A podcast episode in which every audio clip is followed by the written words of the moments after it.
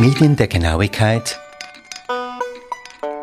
Auf der Suche nach Genauigkeit in Wissenschaft und Kunst. In einem Projekt der Universitäten Basel und Zürich. Episode 4 In dieser Episode geht es um das Ringen der Genauigkeit in der Schweizer Konjunkturforschung und warum hier Genauigkeit bald einmal mit Planwirtschaft gleichgesetzt wurde mit einer anschließenden Diskussion über Zahlen, Messungen und der Ungewissheit in der Moderne. Mit Marin Ronka, Historikerin, die hier gleich einmal erklärt, was eigentlich das Wort Konjunktur bedeutet.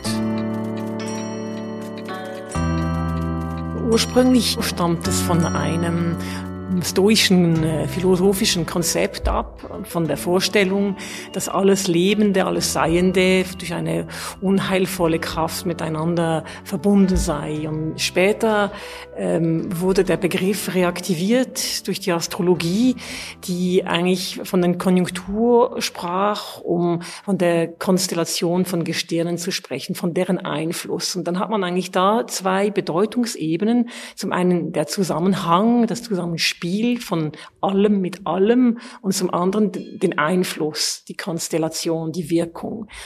Und ich denke, heute, wenn man von Konjunktur spricht, meint man in erster Linie die Wirtschaftslage. Aber die zwei ursprünglichen Bedeutungen, die finden sich immer wieder in der Geschichte der Konjunkturbeobachtung und der Konjunkturforschung. Das ist gesagt, Konjunkturbeobachtung, Konjunkturforschung, auch Konjunkturprogramme. Es gibt ja ganz viele äh, Kofferwörter rund um diese äh, Geschichte und du beschäftigst dich jetzt mit der Geschichte der Schweizer Konjunkturbeobachtung. Vielleicht mal ganz allgemein eingestiegen, war das so ein Thema, das die Schweiz von Anfang an begeistert hat oder die zuständigen Stellen von Anfang an begeistert hat, gesagt, super, wir machen jetzt Konjunkturforschung. Nein, das war in der Schweiz kam das zeitverzögert, wenn man das im internationalen Vergleich betrachtet. Ähm, man muss da vielleicht vorausschicken, Konjunkturforschung ist eigentlich der Versuch, die Wechsellagen der Wirtschaft wissenschaftlich zu ergründen. Die Konjunkturbeobachtung ist nachzu diese Veränderung nachzuvollziehen anhand von wissenschaftlichen Methoden, die sich durchgesetzt haben. Das ist so vielleicht die Unterscheidung. Und in der Schweiz ähm, gab es zwar in der Zeit, wo diese Methoden also entwickelt wurden, vor allem in den Vereinigten Staaten und auch in Deutschland, schon auch Versuche, diese anzuwenden oder anzupassen, aber die waren natürlich jetzt im internationalen Vergleich eher bescheiden. Man hat andere Akzente gesetzt. Und allerdings damit der Weltwirtschaftskrise entstand oder tauchte oder wie auch immer, formierte sich dieses Interesse, plötzlich diese Konjunkturbeobachtung zu machen. Und das, ähm, da wurde eine Kommission gegründet, also eigentlich vom Eidgenössischen Volkswirtschaftsdepartement auf Anregung eines, eines ähm, externen Beraters hin, Jakob Lorenz, wurde der Versuch gestartet. Aber diese Kommission, also diese Kommission für Konjunkturbeobachtung, hatte von Beginn an eigentlich ein bisschen einen provisorischen Charakter. Und man gab ja auch nicht viele Mittel in die Hand. Und was auch noch sehr speziell war, da Mitglied waren also sämtliche Bundesstellen, die mit Statistik und Konjunkturbeobachtung oder Wirtschaftsbeobachtung betraut waren, aber auch die Vertreter der Wirtschaft. Also man hat ein politisches Element drin und ein ganz bescheidenen Anteil Wissenschaft. Da war ein einziger Wissenschaftler am Anfang. Und dieser Anteil sollte dann im Verlauf der Geschichte laufend ausgebaut werden. Das heißt eigentlich, Erst mit der Weltwirtschaftskrise von 1929 ist in der Schweiz überhaupt so etwas wie ein Bewusstsein entstanden dafür, dass eben, ich sage es nochmal, alles ein bisschen zusammenhängt und dass man diese Zusammenhänge genauer erforschen soll? Genau, das kann man so sagen. Ich denke, alle Länder, und die Schweiz war da keine Ausnahme, hatten da das Bedürfnis der Übersicht, um auch irgendwie zu wissen, wo sollen welche Mittel eigentlich ähm, eingesetzt werden. Und dieser Auftrag, der damals formuliert wurde, also ich denke von diesem Jakob Lorenz oder von diesem eidgenössischen Volkswirtschaftsdepartement, war eigentlich eher allgemein gehalten in, in der Sprache, aber es findet sich immerhin die Forderung nach einem gewissen Gesamtbild. Und da hat man sie die Konjunktur, dass man eigentlich die Übersicht hat und die Orientierung. Und das war eigentlich die, die Funktion, die man ihr dann zugewiesen hat. Und eine andere Unschärfe, die da war, war, dass man dachte, man dürfte, also diese, diese Mitglieder dürften, das waren alles Männer, äh, dürften auch in einem gewissen Rahmen politische Empfehlungen geben. Aber das war dann auch so mit ein bisschen eingeschränkt und die Kommission rätselte dann eigentlich über zwei Jahrzehnte darüber, ob sie das eigentlich darf, politische Anregungen geben. Und mein Projekt ist eben damit beschäftigt, dieses Verhältnis von Beobachtung, von diesem Versuch, die Konjunktur zu fassen, für alle gleichermaßen in Bezug zu setzen mit der Konjunkturpolitik oder mit der Wirtschaftspolitik, die eingreift und was genau das Verhältnis ist zwischen diesen zwei Praktiken. Hast du da schon erste Ergebnisse, die erklären, warum es hier diese Zurückhaltung gab?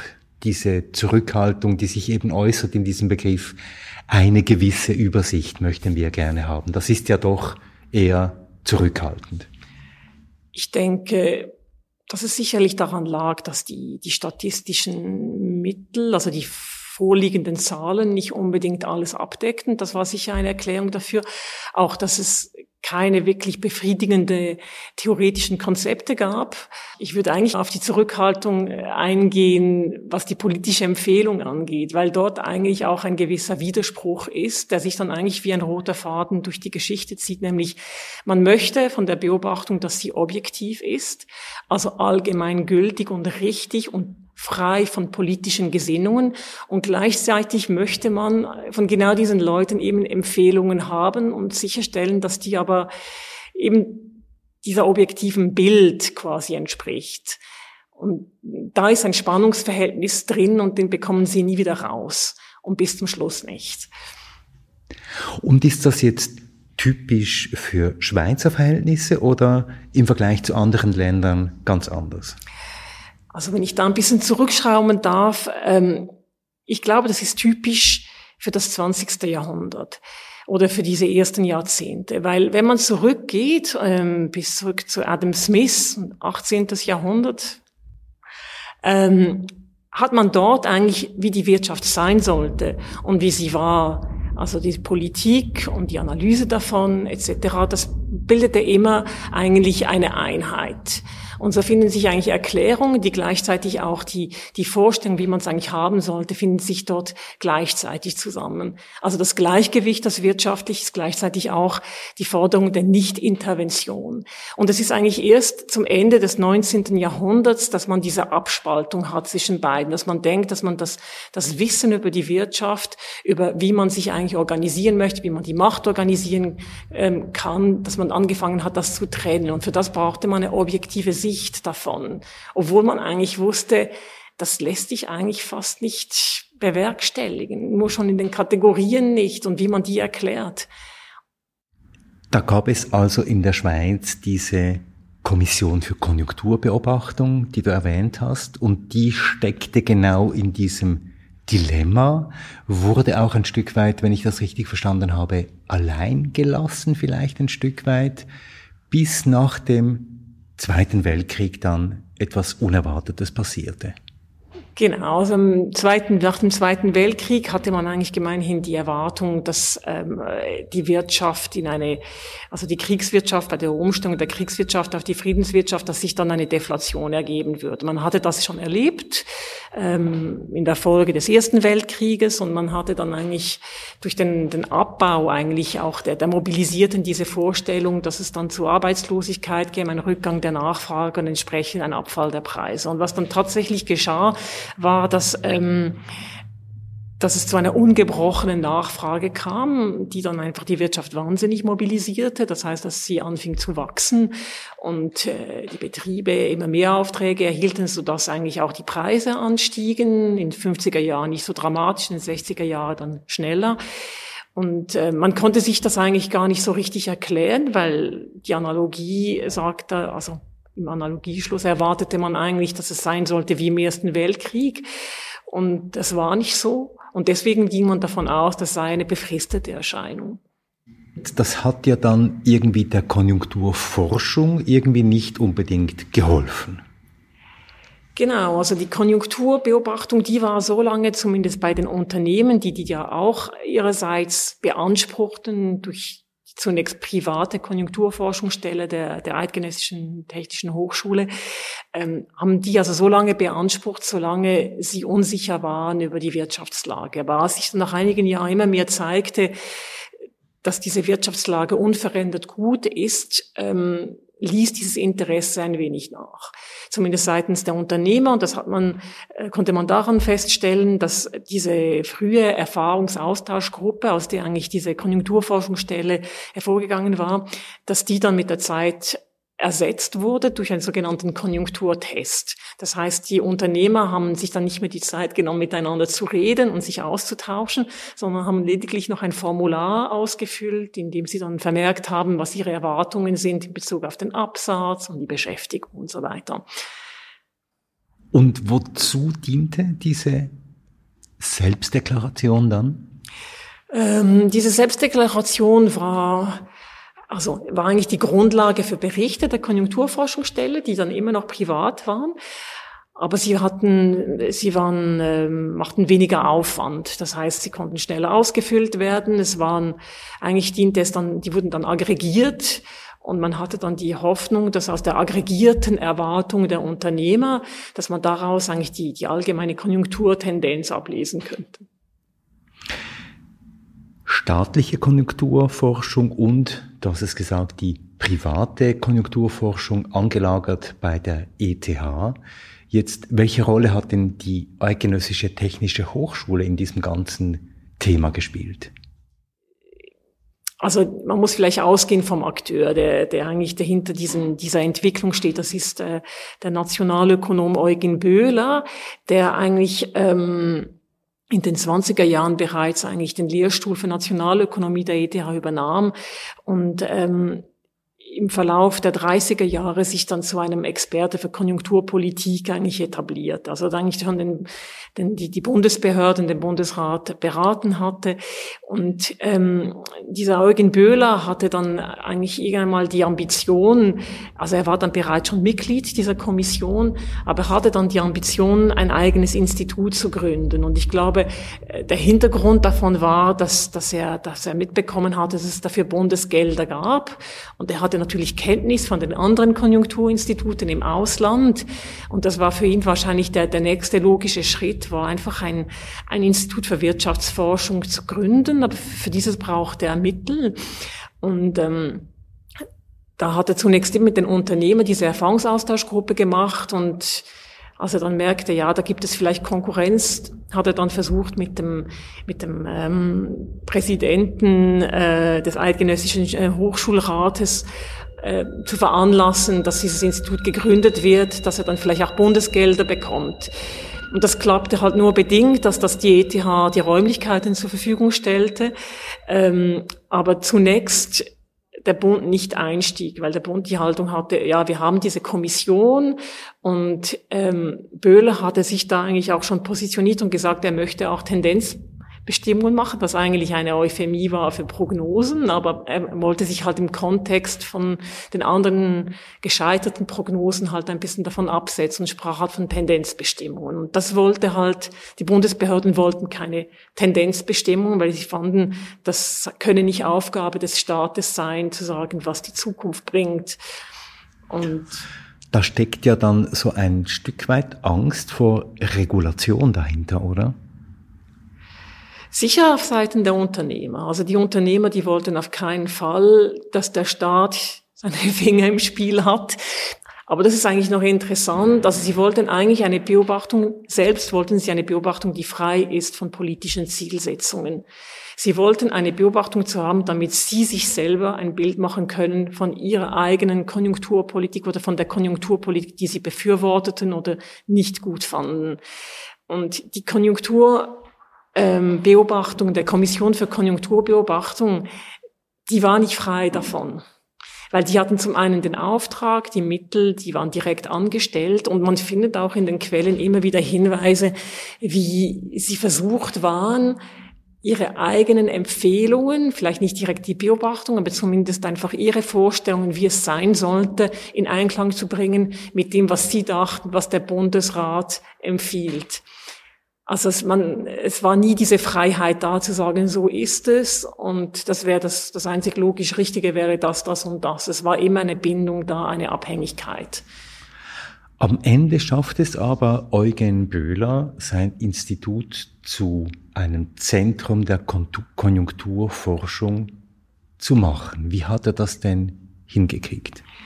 Also Eugen Böhler erreichte zunächst einfach, dass er ein Institut für Konjunkturforschung gründen durfte. Und erst in den 60er Jahren, als er eigentlich pensioniert wurde, ähm, erreichte er, dass die ETH auch die Löhne übernahm von gewissen Assistenten und vielleicht noch ein bisschen sonst investierte.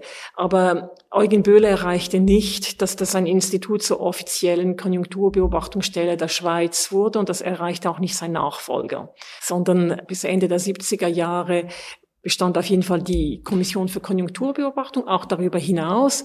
Und zum Ende der 70er Jahre im Zusammenhang mit ähm, mit dem Konjunkturartikel, der dann in der Verfassung aufgenommen wurde, überlegte sich die Schweiz, weil da waren ganz viele unterschiedliche Akteure beteiligt und Akteurinnen, ähm, in wessen Obhut eigentlich die Konjunkturbeobachtung zu stellen sei. Und das war dann ein Kampf zwischen, eigentlich weitgehend zwischen Wissenschaft und Staat, der dann eigentlich der Staat für sich entscheiden konnte, weil das Gesetz kam nie vors Volk oder vor die Bevölker Stimmbevölkerung. Und zum Ende wurde dann halt die, also die Kommission für Konjunkturbeobachtung wirklich institutionalisiert zu einem permanenten Auftrag. Also im Sinne von, dass der Staat ein permanenter Beobachtungsauftrag hat für die Konjunktur, was eigentlich im internationalen Vergleich eher ungewöhnlich ist, weil das in der Regel eigentlich universitäre wissenschaftliche Institute sind. Und wie erklärst du dir diesen Schweizer Sonderfall? Um dieses Bild des Sonderfalls einmal mehr zu bemühen. Ich denke, es hat, es hat von Beginn an und durchwegs mit, mit der Beteiligung eigentlich der, der Interessengruppen zu tun und mit diesem, mit dieser Vorstellung, also dieser Einflussnahme, die von Anfang an da war, die gibt's, die, die bestand jetzt nicht erst seit der Weltwirtschaftskrise, schon, sogar schon davor hat man die eingebunden um gewisse Aufgaben zu übernehmen, auch zur Erstellung von, von Statistiken. Und gleichzeitig bekam, bekam natürlich die, die Konjunkturbeobachtung mit, mit, äh, mit der sozialen Frage, mit dem Aufkommen sozialer Forderungen eine ganz andere, neue Brisanz. Man wollte auch sicher gehen, ähm, dass man diesen sozialen Frieden erhalten kann, der ja dann irgendwie eigentlich schon zeitweise eigentlich die, die Sicherheit, die innere Sicherheit gefährdete oder eine, eine entsprechende Sprengkraft hatte. Und ähm, dadurch, dass eigentlich die, die Interessengruppen auch, also von Gesetzes wegen, also durch die Wirtschaftsartikel von 47 ein, ein, ein Recht auf Anhörung haben, haben sie in der Schweiz einen sehr großen Einfluss eigentlich auf, auf die Gesetzgebung. Und dann wollte man einfach sicher, sicherstellen, dass wenigstens die Beobachtung, also wenigstens die Konjunktur halt nicht auch noch zur Verhandlungssache wird. Und das wollte man nicht der Wissenschaft über, übergeben. Man dachte, Wissenschaftler haben halt auch politische Interessen. Man, konnte, man wurde sich da nie einig. Oder wie kann man entpolitisieren? Wie kann man diese, diese Konjunktur halt befreien halt? Und jetzt gibt es ja da bestimmte Vorstellungen von Wirtschaft. Und da gibt es ja auch unterschiedliche Visionen, wenn man von Konjunktur spricht und von Wirtschaftspolitik. Und von welchen Szenarien ging man denn da aus in dieser Schweiz der Nachkriegszeit? Ging man da von einer Schweiz aus, die permanent diesem Fortschritt folgen würde, eine Schweiz des permanenten Wachstums, oder wie muss man sich das vorstellen? Oder gab es da auch warnende Stimmen, die sagen, Überhitzung der Konjunktur, zu viel Konsum, zu viel Wachstum?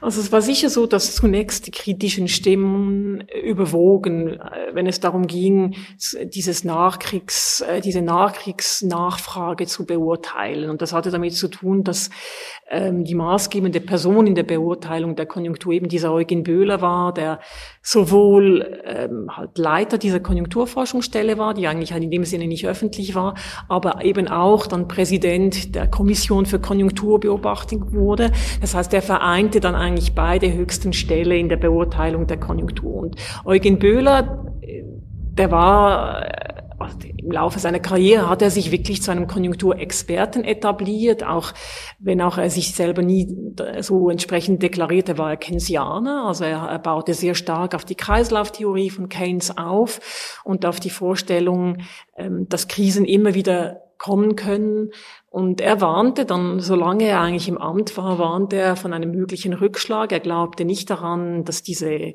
Nachkriegsprosperität, wie sie dann auch verstanden wurde, irgendwie, dass die andauern könnte. Aber im Verlauf der 50er Jahre kamen dann neue Ökonomen, jüngere, die sich sehr stark an der angelsächsischen Forschung orientierten, ähm, kamen in die Öffentlichkeit und forderten neben einem Konjunkturbewusstsein auch ein Wachstumsbewusstsein. Und einer davon war eben dieser Francesco, Francesco Knescharek, der dann sehr stark sich dann als Wachstumsexperte und, Konjunk und äh, Zukunftsforscher positionierte und dann eigentlich die öffentliche Wahrnehmung der Nachkriegsprosperität oder Expansion dann sehr entschieden beeinflusst. Heißt das auch, dass es so etwas wie eine öffentliche Debatte gab äh, über Konjunkturpolitik, über Wachstumspolitik, angehängt an diese Idee einer Konjunktur, dass eben alles zusammenhängt? Also Debatten gab es immer wieder im Zusammenhang mit, mit Dämpfungsbeschlüssen, die dann vor allem in den 60er Jahren ein bisschen unbequem wurden, halt für die, für die Wirtschaft. Also es gab einen Kreditbeschluss und einen Baubeschluss, wo man versuchte eigentlich, indem man halt die Kreditvergabe und die Baubewegungsvergabe halt einfach einzuschränken, versuchte halt diese Nachfrage ein bisschen zu dämpfen, das, weil man hatte das Problem der Inflation. Also der, Preise stiegen laufend an. Äh, die Unternehmer und Unternehmerinnen haben sich gegenseitig die Arbeitnehmer weggenommen und Lohnanstieg entsprechende, was äh, Lohnanstiege zur Folge hatte. Und ähm, in dem Zusammenhang gab es dann schon Streit, gab das schon auch Streit, allerdings nicht so sehr, wie, wie man sich das vielleicht denken könnte, weil letztlich dann doch eigentlich der Wohlstand überwog und eigentlich dadurch eigentlich das immer noch zufriedenstellend war, auch mit diesen Beschlüssen. Jetzt rückblicken vielleicht, wenn ich das zusammenfasse, Skepsis gegenüber der Konjunkturbeobachtung und Versuch, diese Konjunkturbeobachtung auch immer ein Stück weit staatlich zu kontrollieren, aber auch Skepsis gegenüber der Wissenschaft. Ist das richtig zusammengefasst? Ich, was, wie ich das so sehen konnte oder zumindest so verstanden habe in den Quellen, die ich gesehen habe, finde ich, dass in beiden Fällen die Skepsis zurückging im Verlaufe der Zeit. Ähm, gegenüber der Wissenschaft und der, der, der Möglichkeiten der Konjunkturbeobachtung sah man das äh, relativ, sieht man das relativ gut anhand ähm, der, des Problems oder der Forderung einer Produktionsstatistik. Das ist eine Produktionsstatistik, ist eine Statistik, die Auskunft darüber gibt, über den Umsatz, Absatz, Beschäftigung, äh, Lagerhaltung von Unternehmen. Und diese Statistik existierte in der Schweiz nicht in den 20er, 30er, 40er Jahren, in anderen Ländern, in vielen, sehr zahlreichen Ländern hingegen schon. Und in der Schweiz wurde sie sehr spät und eigentlich erst, nachdem eben dieses, dieser Konjunkturartikel eigentlich ähm, in die Verfassung Eingang fand, wurde die eingeführt. Und wenn man nun jetzt die Stellungnahmen anschaut von den, von den Dachverbänden, aber auch von einzelnen Unternehmern zu der Frage dieser Bereitschaft der Auskunft, dann sieht man, dass die Widerstände abnehmen mit der Zeit. Und diese Angst vor einer, zum Beispiel von, von, von Wirtschaftsplanung, wie man sie halt vielleicht von sozialistischen Ländern kan, kannte und befürchtete, die, die nahm immer mehr ab. Und irgendwann mal existierte dann eigentlich nur noch das Argument, ähm, es ist ein administrativer Aufwand und es ist unklar, ob es sich lohnt. Aber es war nicht mehr die Vorstellung da, der Staat wird sich dann einmischen und wir werden alle Sozialisten und so weiter. Das verliert sich dann mit der Zeit, dieses Argument, was hingegen dann wirklich eben in den 30er, 40er Jahren dann doch noch präsent war. Das heißt, hinter dem Begriff der Konjunkturforschung oder der Konjunkturbeobachtung, hinter diesem Begriff waberte oder schwebte es ein bisschen das Gespenst des Sozialismus? Auch. Also das war sicher, es war sicher einfach ein Kontext, in dem diese Forderung und diese Vorstellung, was man machen könnte, eigentlich ähm, beurteilt wurden. Und, Planwirtschaft oder es war vielleicht auch nur ein Argument, um einfach zu sagen, wir wollen es nicht, wir wollen, wir brauchen es nicht, wir brauchen keinen starken Staat, der alles weiß über uns. Das ist einfach auch eine Stellung, die die, die, die Wirtschaft verteidigte in der Schweiz. Krisen sind ja der Prüfstein eigentlich für so etwas wie Konjunkturpolitik oder von Konjunkturbeobachtung überhaupt. Was hat denn die große Krise, die Weltwirtschaftskrise 1972, 73 mit der Konjunkturforschung in der Schweiz gemacht? Vielleicht sollte ich es eigentlich am besten so erklären, dass die Krise sich eigentlich schon vorher angekündigt hatte für scharfe Beobachter.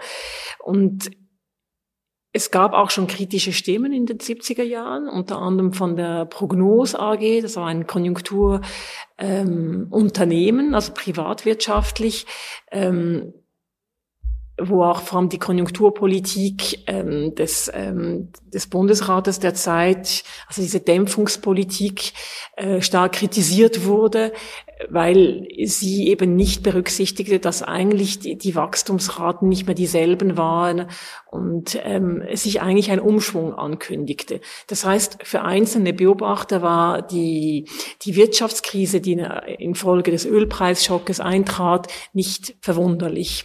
Die Schweiz hatte allerdings ein Problem und das institutioneller Art war, nämlich, dass sie ähm, den ähm, Delegierten für Konjunkturfragen. Das war eine Funktion, die eigentlich früher der Delegierte für Arbeitsbeschaffung war und dann im Zuge der, der, der Nachkriegsprosperität dann umgefunktioniert worden war, dass diese Funktion eben diesem Francesco Knescharek gegeben wurde, der eigentlich ein Wachstumsexperte war.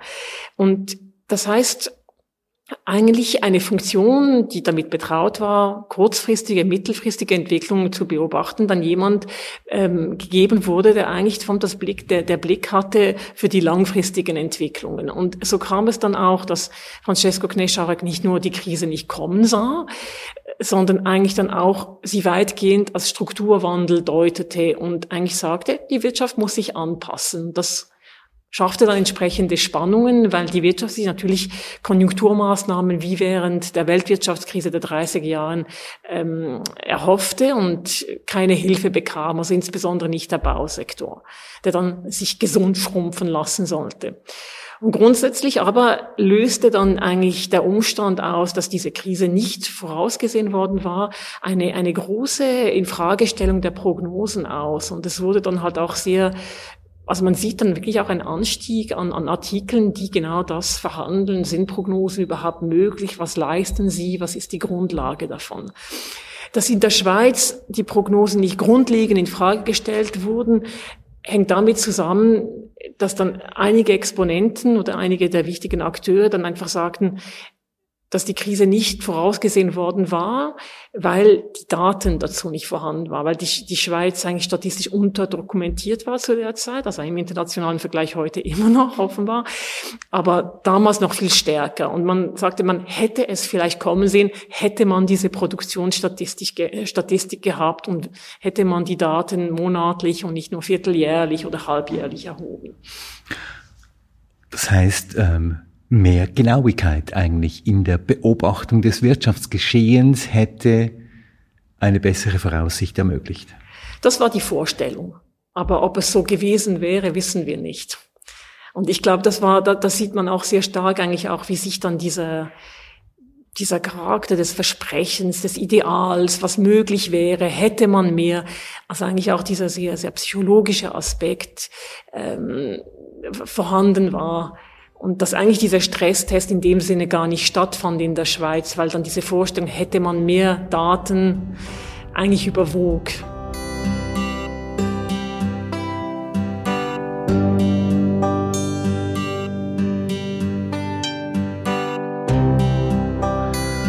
Stromzähler auf der einen Seite und die Konjunkturbeobachtung auf der anderen Seite. Zwei doch sehr ähm, unterschiedliche Bereiche. Jetzt Monika Domann, wie kriegen man denn diese beiden Projekte unter dem Stichwort Genauigkeit zusammen eigentlich? Der erste Punkt, den ich interessant fand, war die verschiedenen Players, die eigentlich im Spiel sind und die irgendwie aufeinander einwirken.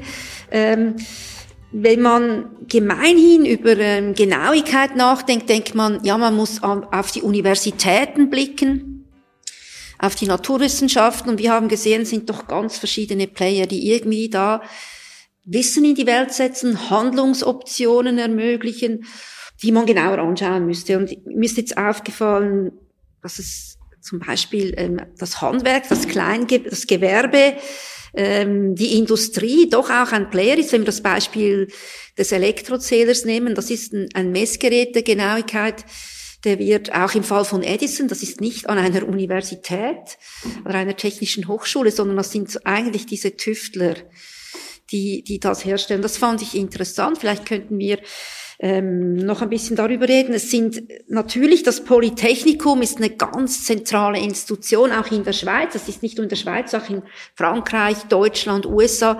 Diese polytechnischen Hochschulen sind ganz wichtig.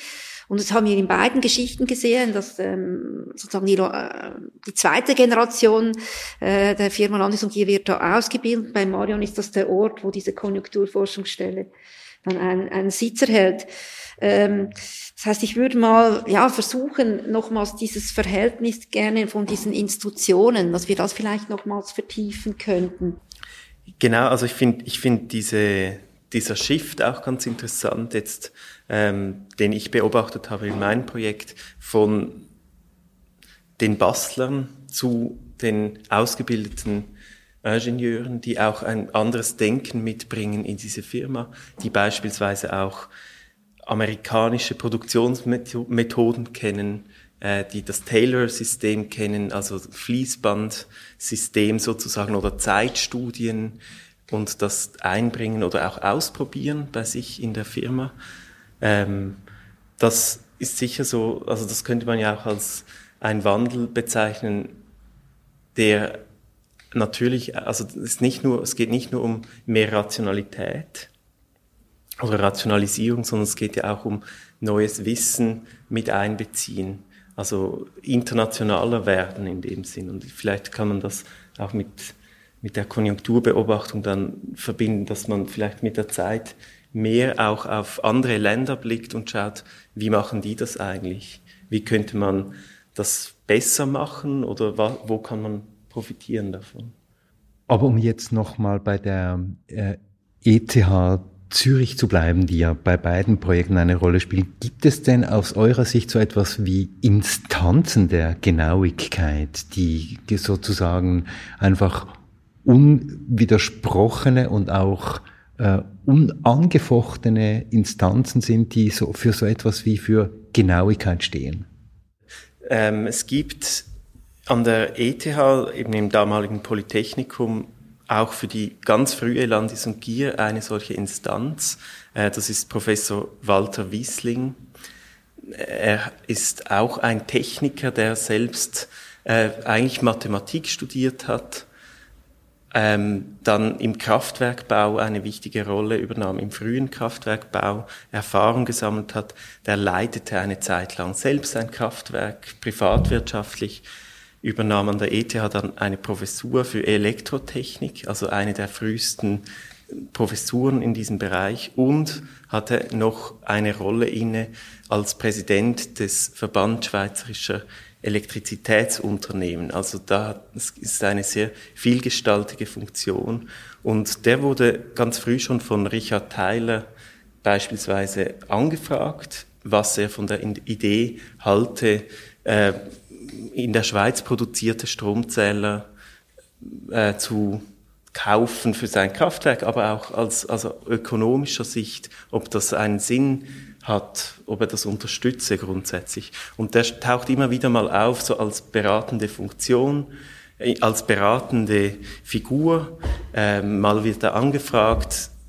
Wiesling schreibt selbst in den 40er Jahren ein Buch über die frühe Entwicklung der Elektrizitätsgeschichte in der Schweiz. Und da nennt er dann auch wieder Landis und Gier als Beispiel einer sehr frühen Firma, die diese Zähler hergestellt hat. Also da gibt es auch eine Vernetzung mit dem Polytechnikum oder mit, mit so einer Figur. Als, das ist jetzt ein Beispiel. Genau, also die ETH, das ist interessant, die Rolle, die sie spielte, weil die scheint ja relativ früh ein Lehrstuhl für Nationalökonomie, aber auch für Betriebswissenschaften ähm, eingerichtet zu haben, weil da auch eine Nachfrage bestand.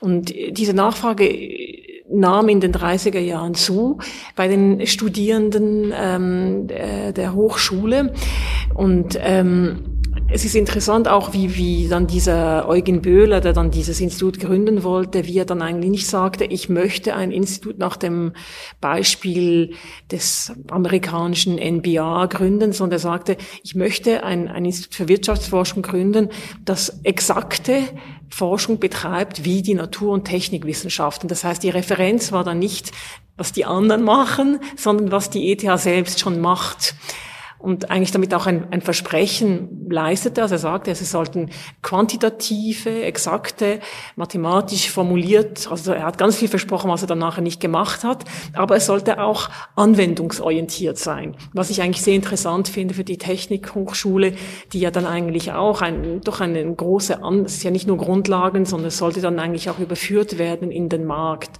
Und ich denke, das war dann so ein bisschen Win-Win für beide Seiten dass man, ja. Das finde ich sehr interessant. Also eben, ich glaube, diese liberale Grundgesinnung der Schweiz, die geht eben in die Wissenschafts- und Technologiepolitik rein.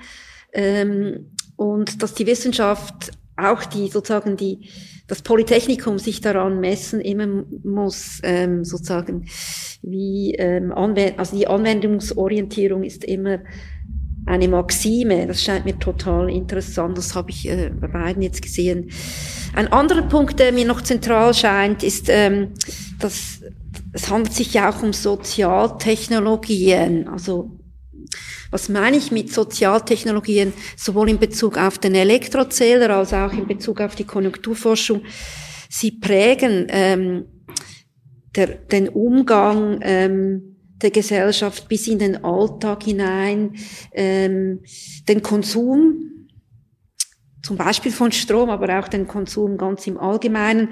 Und die sind natürlich überhaupt nicht neutral. Also in diesem Sinne ist diese, diese Rede von politisch neutral ist extrem schwierig, weil also ähm, da würde mich nochmals interessieren. Also in deinem Fall, äh, Jonas, ist es ja auch eine Instanz der Kontrolle ähm, auch der Instanz der Vertrauensbildung, das wurde ein paar Mal gesagt. Und ähm, in deinem Fall, Marion, ist es auch ähm, eine Instanz, die koordinieren soll. Eben zum Beispiel äh, zwischen Staat und äh, Wirtschaft. Und auch die, die Vorstellung damit verbunden ist, dass letztlich ähm, ähm, auch Verhalten sich in einer rationalen Art und Weise dann entwickelt, aggregiert und geprägt werden könnte. Ja, unbedingt. Also man, man stellt das auch immer wieder fest, gerade in Momenten, wo die Kommission befürchtete, dass es zu einem Umschwung kommt, dass sie dann extrem vorsichtig wurde mit dem Wording und eigentlich immer Angst hatten um diese öffentliche Wahrnehmung und was da für eine Dynamik damit einhergehen könnte. Und die Koordination, die findet sich auch und die findet sich sehr früh. Und zwar findet sie sich in der Form eines Verzichts, die Weltwirtschaftskrise ursächlich zu erklären. Das heißt, sie wird nicht erklärt, weil man sich nicht einig wird über die Theorie, weil beide Theorien politisch sind, die beiden Dominanten. Und am Ende einigen sich diese Mitglieder auf eine sogenannte tatsachenmäßige Darstellung, wo wirklich nur beschrieben wird, wie sich in den einzelnen Märkten, wie sich die Zahlen verändern. Und eigentlich erklärt es gar nichts, weil die Märkte nicht in Verbindung gebracht werden zueinander. Aber das wird einfach gemacht, weil weder die Überinvestitionstheorie noch die Unterkonsumptionstheorie eigentlich eine Mehrheit finden. Und das ist, dann verzichtet man lieber auf eine Deutung, als dass man eigentlich etwas erklären würde. Ähm, also Kontrolle spielt auf jeden Fall eine Rolle. Es ist aber auch eine gegenseitige Kontrolle, wie ich äh, auch schon erwähnt habe. Also zum einen vermittelt dieses Gerät ja ähm, einen Wert ans Kraftwerk und andererseits macht es diesen Wert auch ablesbar für die Konsumentinnen und Konsumenten. Ähm, das Vertrauen wurde angesprochen, das ist in der, in der Tat sehr wichtig.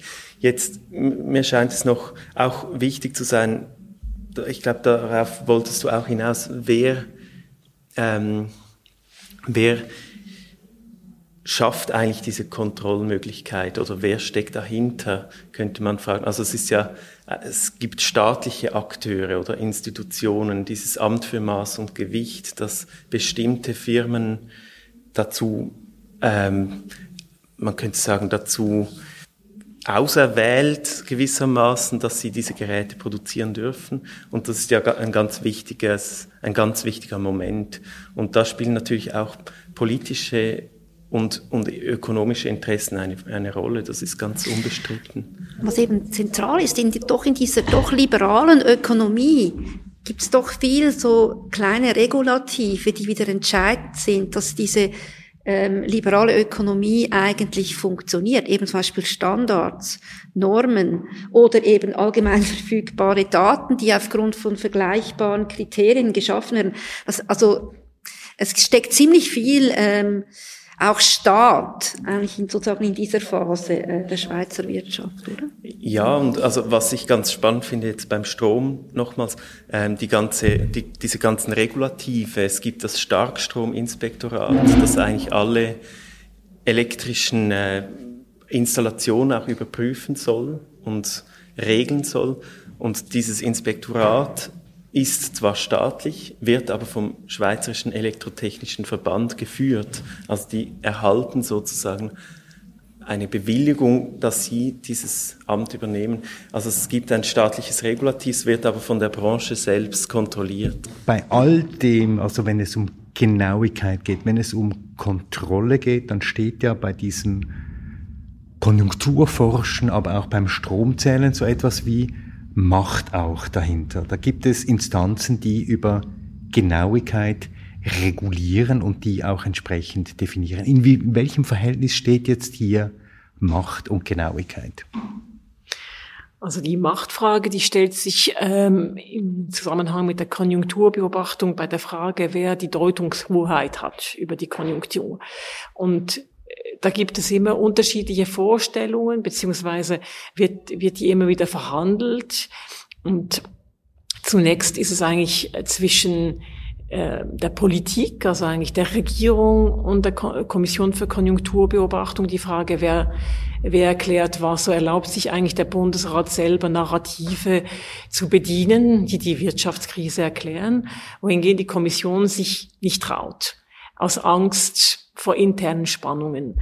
Und später ist es so, dass dann immer neue Player kommen und letztlich eigentlich auch das entscheidet, der, der entscheidende Faktor ist, warum dann dem Staat das letztlich dann wirklich offiziell diese Aufgabe quasi überreicht wird, sagen, die Deutungshoheit ist beim Staat, bei staatlichen, für staatliche Belange. Aber das gilt natürlich nicht für die Privatwirtschaft.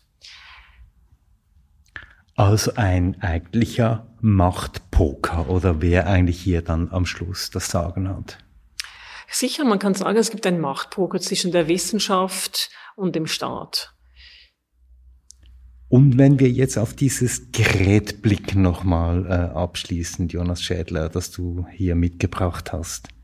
Wo steckt denn hier die Macht drin? Also Macht ist natürlich ein sehr großer Begriff dafür. Ähm, ich glaube, natürlich steckt da Macht drin. Also es ist, es stecken Definitionen drin, ähm, Interessen auch auf jeden Fall.